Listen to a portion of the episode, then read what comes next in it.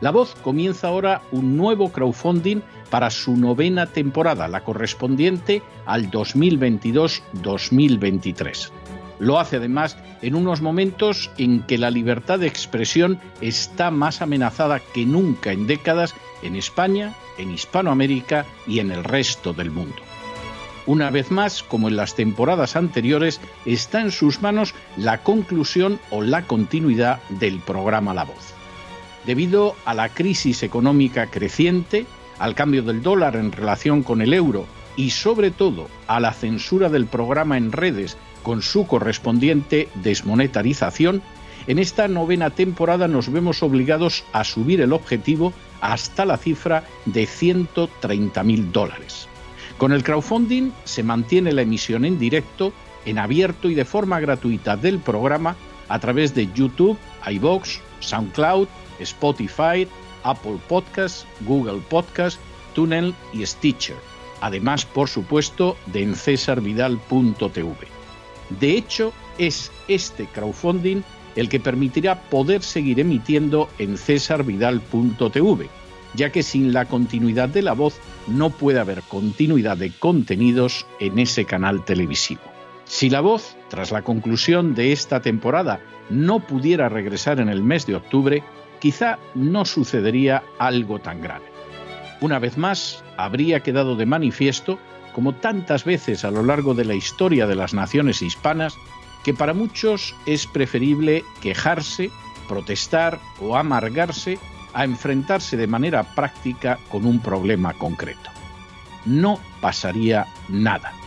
La voz simplemente dejaría de emitirse por la sencilla razón de que no hay suficientes personas dispuestas a asumir el apoyo de su causa, que es la de la libertad y de la verdad la de la información independiente y la opinión rigurosa, la de la lucha contra las tiranías y contra aquellos proyectos que pretenden convertir en esclavos a los seres humanos. Si piensan que merece la pena seguir escuchando día a día la voz, son ustedes bienvenidos a la hora de contribuir al nuevo crowdfunding que permitirá que puedan escuchar este programa radiofónico una temporada más. Muchas muchas, muchas gracias por todo. God bless you. Que Dios los bendiga.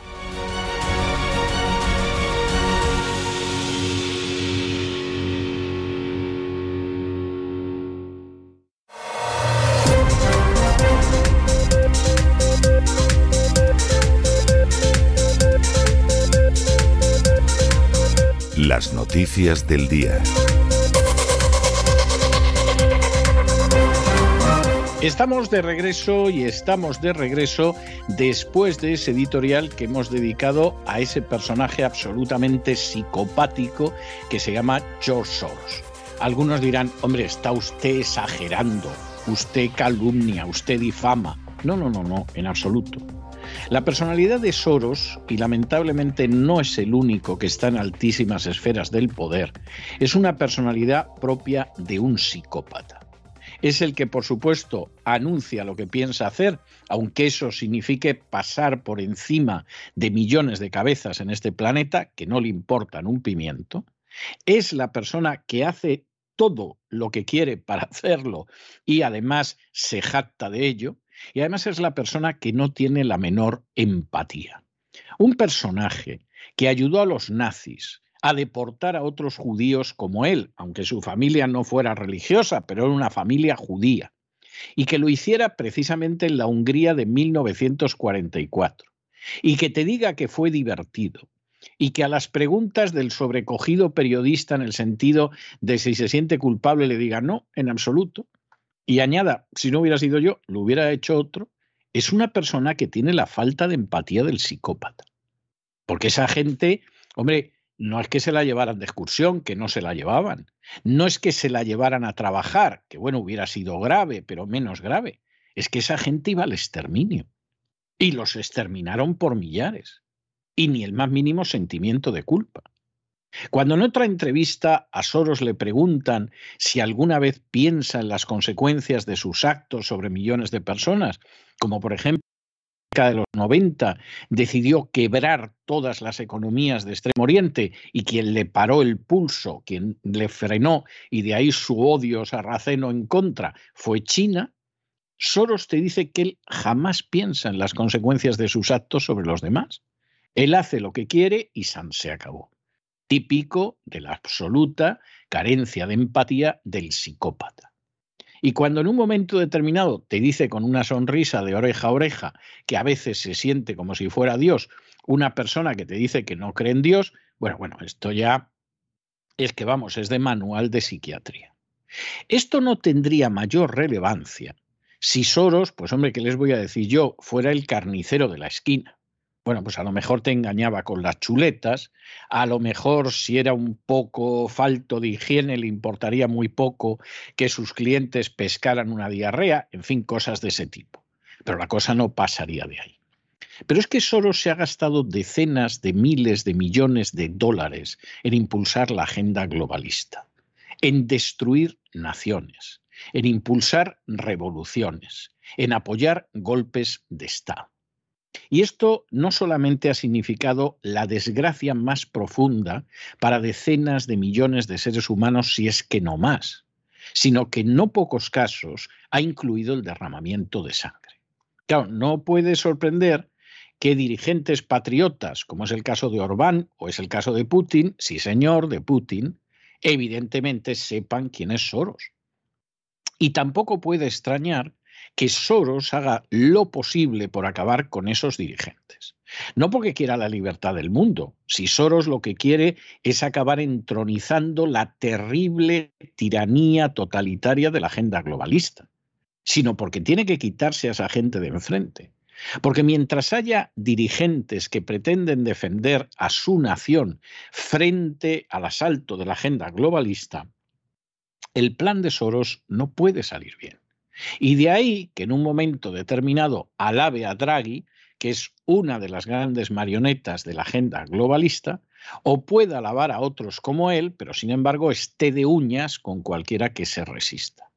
Hace apenas unas horas incluso hablaba de una guerra mundial contra China y contra Rusia, como el que dice, pues vamos a tomarnos unas cervezas mirando el mar, lo cual es algo verdaderamente aterrador. En última instancia, a Soros no le queda mucho de vida. Miren, no, no nos engañemos al respecto, no es que estemos diciendo que no pueda vivir uno, dos años, en fin, podría ser. Pero es una persona que ya es un nonagenario y sobre todo en las imágenes de Davos de hace unas horas se le ve muy desgastado. No le queda mucho. Seguramente, y es injusto que así sea, pero seguramente nunca se va a sentar en el banquillo para rendir cuentas ante un tribunal ante la justicia de los hombres. Pero seguramente más pronto que tarde, Soros va a tener que rendir justicia, va a tener que rendir cuentas ante una justicia que es muy superior a la justicia de los hombres, a la que no se puede engañar, a la que no se puede comprar, a la que no se puede sobornar y que es absolutamente implacable. Y ese juicio, como el juicio de la historia sobre Soros, va a ser condenatorio.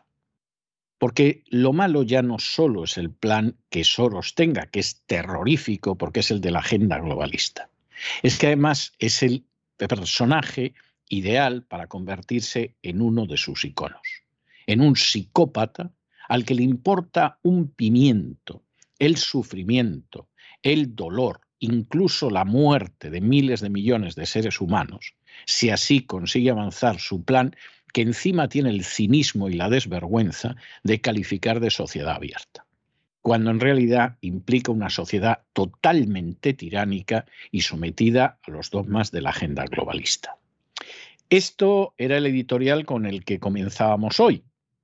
Pero hoy tenemos que darles una muy buena noticia, y es que a inicios de hoy o en la madrugada de ayer, según lo quieran ustedes ubicar, hemos conseguido superar la cifra del crowdfunding y por lo tanto, Dios mediante, habrá una novena temporada de La Voz. Dedicaremos a esto nuestro editorial, eh, seguramente mañana, pero en cualquiera de los casos sí queremos darles las gracias a todos aquellos que lo han hecho posible, porque al final este programa se mantiene no sobre la publicidad pública y privada, que a eso hemos renunciado desde el principio, no sobre la ayuda de partidos, de industrias farmacéuticas, de la banca, de los sindicatos, que a eso es algo, vamos, que ni acercarnos con un palo desde el principio. Este programa se mantiene sobre la base de aquellos oyentes que cada año deciden renovarle su confianza y que al renovarle su confianza hacen posible que continúe de temporada en temporada. Todavía tienen ustedes prácticamente un mes y medio por si quieren seguir colaborando con ese crowdfunding, pero ya la meta la hemos alcanzado. Y eso indica que ustedes han sido gente más que generosa más que fiel y sobre todo más que interesada en seguir colaborando con la causa de la libertad y de la verdad, que a fin de cuentas es la causa de la voz que siempre desde el primer momento tuvo el deseo y lo cumple día tras día de ser la voz de aquellos que no tienen voz. Vamos a pasar ya a nuestro boletín informativo y empezamos, como siempre, con las noticias de España, de esa pobrecita España cada vez más sometida a los dictados y a los dogmas de la agenda globalista. Juzguen, si no, ustedes por la primera noticia, y es que el gobierno que preside Pedro Antonio Sánchez ha decidido conceder el indulto parcial a la antigua presidenta de Infancia Libre, presidenta que había sido condenada a dos años y cuatro meses de prisión por sustracción de menores. La cosa tiene delito, la vamos a tratar con más amplitud en algún otro de los lugares de nuestro panorama informativo, en La Voz, o en cesarvidal.tv, pero desde luego la cosa es más clara que el agua. Aquí tenemos a una persona que presidía una ONG, que por supuesto recibía el dinero que a ustedes les sacan de los bolsillos los esbirros de la agencia tributaria, que tenía una condena penal y que por supuesto pues el gobierno ha indultado porque es uno de los nuestros, como se titulaba aquella conocidísima película de la mafia. Al final, la justicia no es igual para todos en España y si alguien lo piensa es que verdaderamente es que no vive en este mundo, vive en el metaverso o en Matrix. La justicia no es igual porque beneficia a las castas privilegiadas, y los lobbies feministas forman parte de esas castas privilegiadas, y por el contrario se complace en quebrantar la legalidad y los principios más elementales de justicia cuando se está hablando de aquellos que no forman parte de las castas privilegiadas, sino de los oprimidos. Aquellos a los que roban a manos llenas los buscabonus de la agencia tributaria, aquellos a los que se les exprime para quitarle mucho más de la mitad del fruto de su trabajo, aquellos que no tienen una educación, un sistema educativo que reciba mínimamente, que se merezca ese nombre, aquellos que tienen una sanidad que es caca de la vaca, aquellos que llegan ancianos y pueden morir masivamente si se desencadena una campaña como la del coronavirus, y a tantos otros a los que la sociedad arroja a la cuneta. En el caso de las castas privilegiadas, porque les importan un pimiento y porque son psicópatas del poder carentes de la menor empatía hacia el resto de sus congéneres. Y en el caso de los de abajo, porque muchas veces prefieren mirar para otro lado, porque ¿qué les importa a ellos el anciano, el enfermo, el ignorante o el niño que palpita en el seno de su madre? Y les comentábamos, al hablar de la otra noticia, de esas criaturas que palpitan en el vientre de su madre, pero que no tienen en absoluto garantizada la supervivencia. Si fueran un huevo de buitre leonado, no solo es que tendrían garantizada la supervivencia, sino la pena de prisión para aquel que se le ocurriera cascar el huevo de buitre leonado. Si por el contrario lo que sucede es que es un niño que está en el vientre de su madre, desde luego la protección del buitre leonado no la tiene. Desde luego nadie va a meter en la cárcel al que destruya esa vida. Y desde luego es hasta muy posible que conviertan en héroe o en heroínas sociales a aquellos que abunden en favor de destruir esas vidas inocentes. Para que ustedes se hagan una idea, tres de cada cinco embarazos en menores de 20 años acaban en aborto. El 60%. Se dice pronto. Se dice pronto. Y los datos al respecto que da el Instituto de Política Familiar son verdaderamente sobrecogedores. De hecho, hay gente que se ríe de la idea de la sustitución de la población, que cómo va a ser eso, de que los españoles vamos a desaparecer y nos van a sustituir los africanos, jajaja, jajaja. Ja, ja. No, no es cómo va a ser eso de, cómo está siendo eso ya.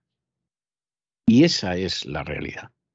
Es triste decirlo, pero España camina hacia su desaparición y además hacia su desaparición no solo institucional. En cuanto a soberanía, independencia y libertad, olvídense ustedes. Eso, vamos, se debió de quedar en algún momento por ahí traspapelado en la historia y hoy en día no existe, ni de lejos. Pero incluso en términos institucionales se acabó. Se acabó. Ocasionalmente ves alguna sentencia que dices, bueno, dentro del cuerpo muerto algo pervive, pero eso se acabó. Y en términos de lo que es la demografía española, está terminada. Y el aborto tiene un papel al respecto tremendo.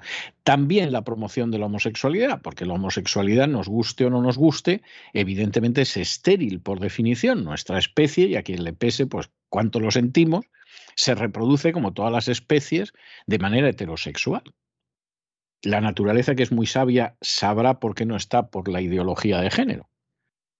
Y evidentemente eso también está teniendo un coste muy elevado dentro de la población. Para aquellos como el señor Soros, que desean que desaparezcan miles de millones de habitantes de este planeta, pues es una perspectiva maravillosa. Para los que creen que hay culturas, civilizaciones, naciones que tienen un derecho a seguir existiendo, este panorama es desolador. Y que tres de cada cinco embarazos en menores de 20 años acaben en aborto es para echarse a temblar. Bueno, una iniciativa recordando la necesidad de salvar esas vidas inocentes es la que trae el autobús de la vida. Y de esta y de otras cosas, quien nos va a estar hablando de nuevo es María Jesús.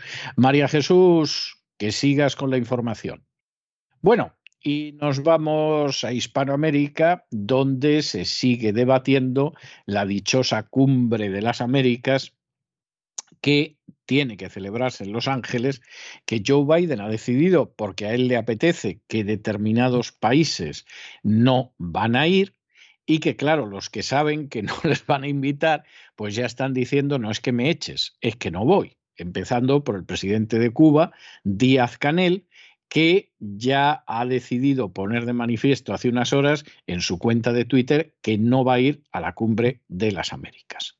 Entonces, agradecido a los países que se han levantado contra la exclusión, eh, que son presidentes como el de México, que han dicho que no van a ir si no invitan a, todos ellos, pero lo cierto es que en última instancia, pues bueno, lo del dictador cubano eh, es algo que en cualquiera de los casos parece obvio que iban a boicotear la presencia de Cuba, o sea que esto ha sido pues un intento de decir, bueno, no se moleste usted en excluirme, que ya no voy yo y además va a quedar usted mal, y la cumbre de las Américas va a quedar muy tocada.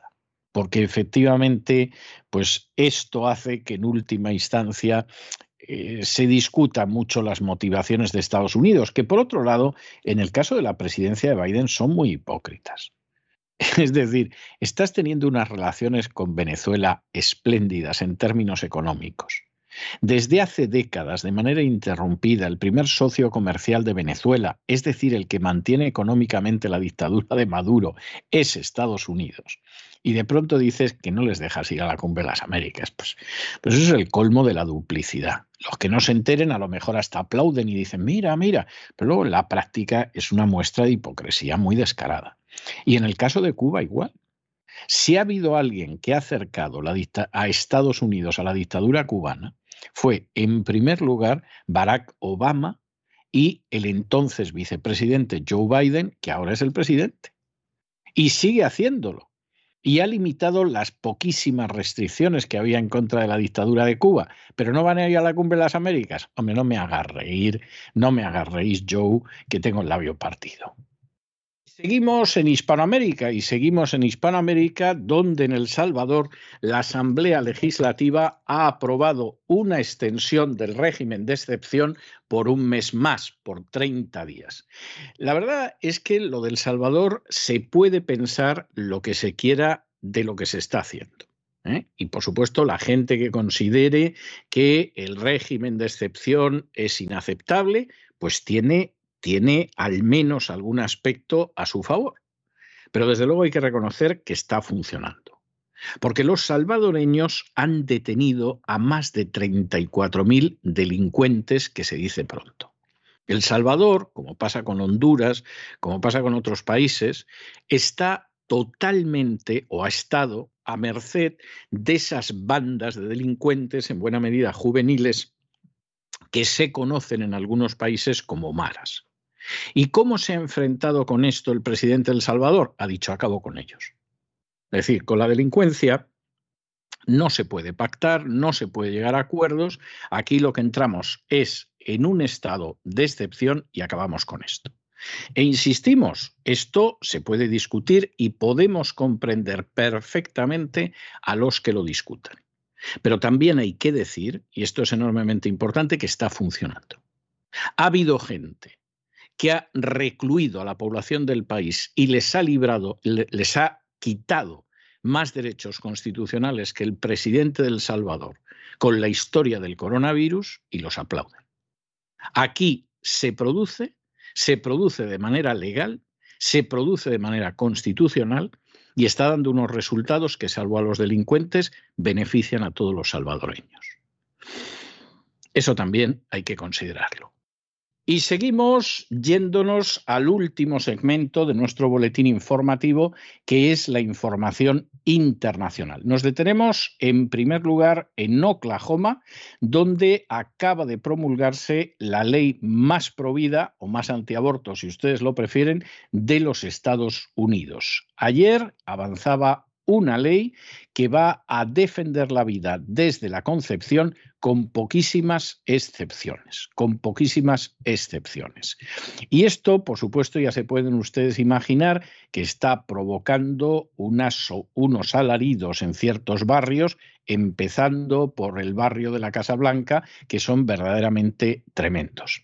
Pero es que Estados Unidos, aunque ni de lejos, aunque ni de lejos, sea un país del mundo que afronte una crisis demográfica como España, si aquí en Estados Unidos se afrontara una crisis demográfica parecida, sería terrorífico.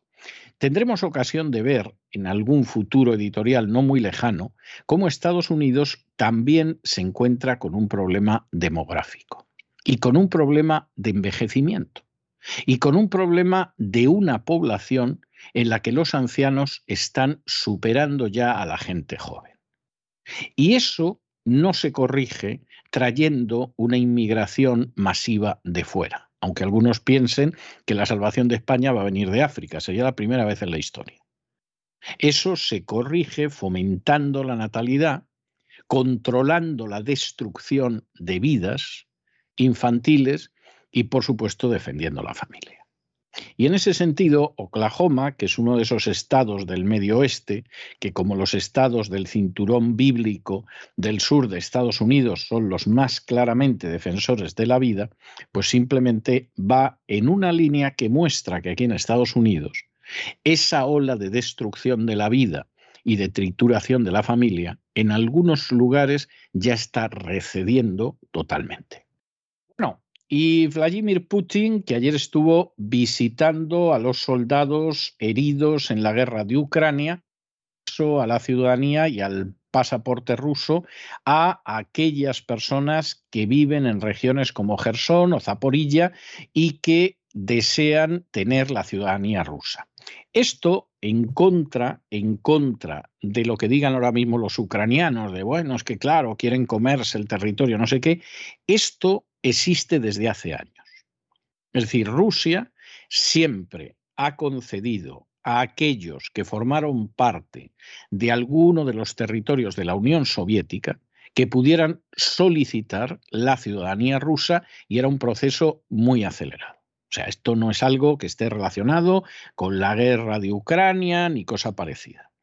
Lo único que es específico en este sentido es que a esta gente se le va a dar la ciudadanía y el pasaporte de manera más rápida de lo que sucedía hasta ahora. Pero esto viene sucediendo hace años, cuando de hecho los nacionalistas ucranianos se dedicaron a, bombardear masivamente el Donbass, causando la muerte de unas 15.000 personas, en su mayoría civiles, mujeres, niños y ancianos, que eran ucranianos, pero que pretendían, por ejemplo, hablar ruso, y la comunidad internacional miró hacia otro lado, porque claro, había intereses terribles de la OTAN en esos crímenes de guerra masivos. Bueno, en aquel entonces ya Rusia ofreció a esa gente la nacionalidad rusa si la deseaban.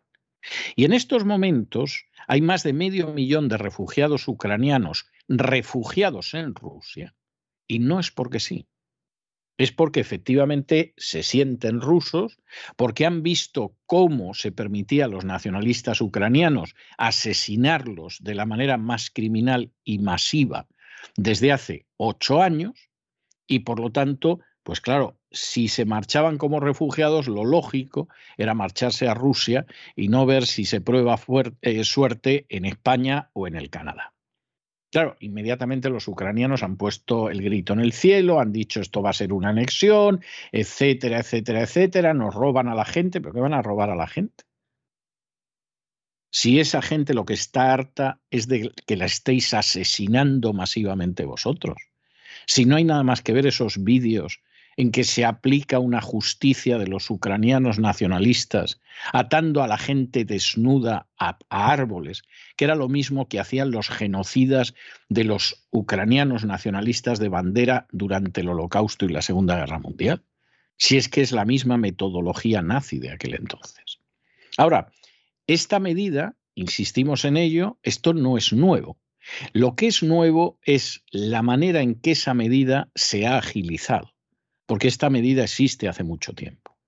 Y dado que hay bastantes poblaciones que al colapsarse la Unión Soviética y declararse la independencia de ciertas repúblicas, por cierto que los que se declaraban independientes siempre eran los miembros del Partido Comunista, que habían llegado a la conclusión de que no estaba muy claro qué iba a pasar en una Rusia que fuera democrática, pero si mantenían su Lituania controlada como una oligarquía, pues evidentemente iban a seguir controlando todo, y eso era una Lituania, eso era una Estonia, eso por supuesto era Ucrania, era Letonia, etcétera, etcétera. Bueno, pues esa gente que fue la que se declaró independiente y que todos ellos eran de la nomenclatura comunista, no demócratas entusiasmados. Otra prueba es Sebarnache, que fue ministro de Asuntos Exteriores con Gorbachev y luego fue el primer presidente de Georgia, bueno, la gente no lo sabrá, pero estas cosas hay que saberlos, porque si no se disparata. Ya desde hace mucho tiempo, Rusia ha concedido la ciudadanía rusa a cualquier ruso que la solicitara y hubiera tenido la desgracia de quedarse en cualquiera de esos territorios. Esto es simplemente la aceleración. Y en fin, que salga por ahí alguna diputada diciendo se quedan con nuestra gente, pues sí que vosotros habéis hecho mucho por ayudar a la gente. Sí, en algunos casos matándola en masa y robándola a manos llenas. Corruptos. Bueno, y hasta aquí hemos llegado nosotros con nuestro boletín de hoy. Pero ya lo saben, no se nos vayan, no se nos vayan, porque vamos a regresar enseguida con don Lorenzo Ramírez y el despegamos. Vamos a sobrevolar la economía nacional e internacional y después nos vamos a tomar un respiro de cultura con doña Sagrario Fernández Prieto. De manera que no se vayan, que regresamos enseguida.